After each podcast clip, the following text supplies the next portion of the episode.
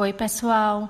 Vamos começar esse podcast baseando em um artigo bem interessante que fala sobre a quantificação de chumbo por espectrometria de absorção atômica em filmes flexíveis, termoformados e biodegradáveis de mandioca. Bom, Biopolímeros recentemente desenvolvidos podem conter chumbo devido à contaminação da origem do material usado para fazê-los.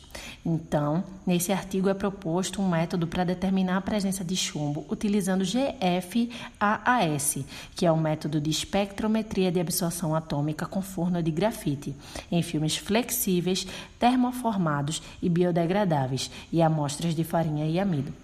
A digestão ácida com refluxo foi otimizada e os parâmetros estatísticos de qualidade padronizados. O programa de aquecimento do forno de grafite foi ajustado por meio de curvas de pirólise e atomização.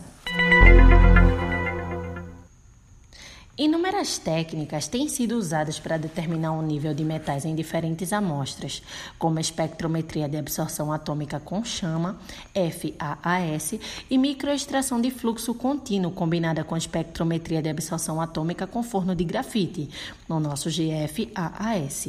O GFAAS é uma boa alternativa para a determinação de oligoelementos como o chumbo, devido à sua alta sensibilidade, com limites de detecção da ordem de microgramas por litro. Neste estudo, a preparação de amostras envolvendo digestão ácida foi empregada.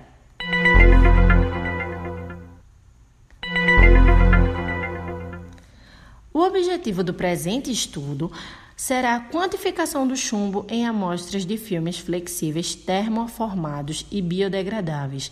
E suas matérias-primas, é claro, utilizando a técnica padronizada de GFAAS após um tratamento por digestão ácida de amostra.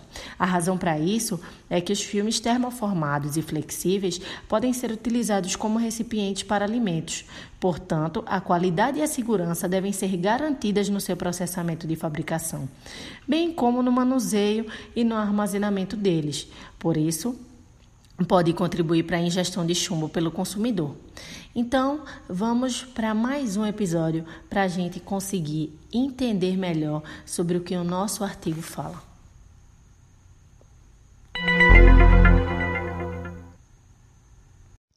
Então, iniciando os materiais e métodos, foi feito o preparo da amostra usando diferentes amostras de termoformados e biofilmes flexíveis com seus respectivos códigos de identificação. As amostras foram maceradas e reduzidas a partículas de unidade de medida de cerca de 1 milímetro, seguindo um padrão pré-estabelecido. O conteúdo de água foi eliminado das amostras em uma secagem a 70 graus Celsius no forno Fischer por cerca de 4 horas e foi feita a digestão ácida posteriormente, cujo objetivo é quebrar a matriz da amostra, deixando apenas os elementos de interesse para análise espectrométrica. Essa digestão ácida foi feita com ácido nítrico e ácido perclórico numa proporção de 3 para 1 em 20 ml e foi posto 1 grama da amostra nessa mistura, né?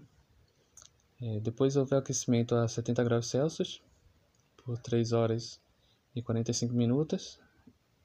Posteriormente, o resfriamento e a filtragem num cadinho de gush. É, e as amostras foram guardadas em recipientes de polietileno em baixa temperatura e analisadas posteriormente com espectrômetro de absorção atômica Thermo AA-S4. Então, foi iniciado o tratamento de dados com os parâmetros estatísticos de qualidade para padronização do equipamento.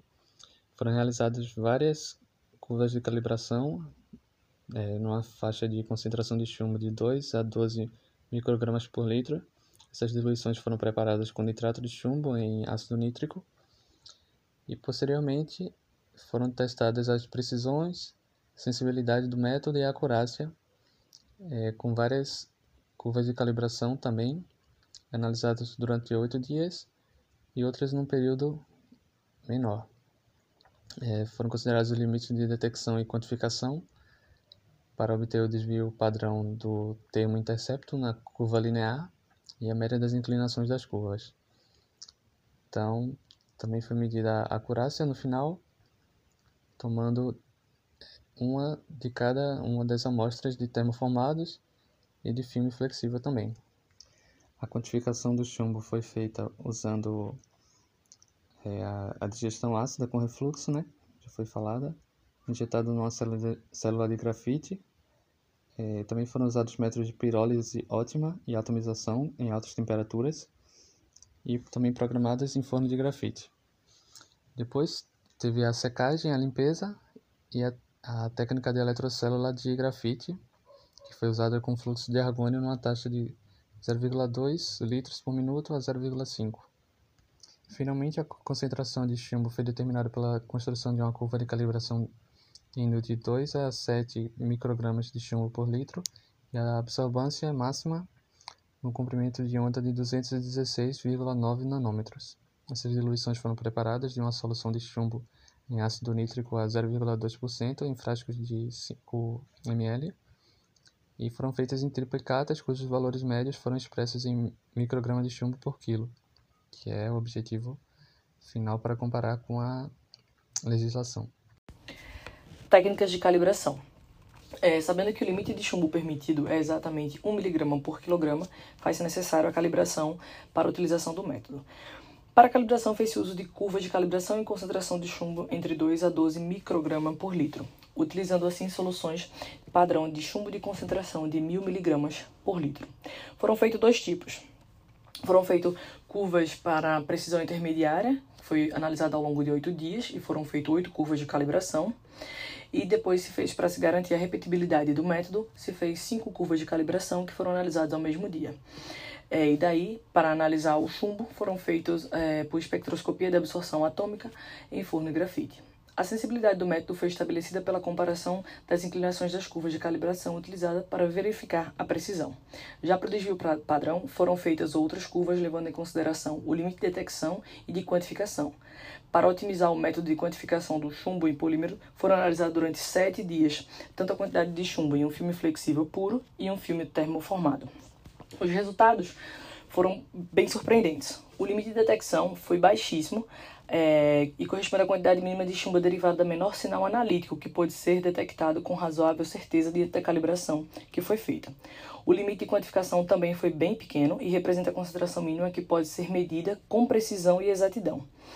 É, os limites tanto de, de detecção quanto de quantificação são adequados para o controle da qualidade de biopolímeros. Já o desvio padrão foi bem pequeno, inferior a 0,00 micrograma por litro. Todos os dados foram avaliados estaticamente usando tanto o método do Shapiro-Wilk e teste Levane e o coeficiente de correlação de Pearson, que foi extremamente baixo, tanto para as curvas de calibração quanto para as amostras analisadas, o que nos garante uma boa precisão de dados, trazendo resultados bem precisos e assertivos quanto ao método utilizado.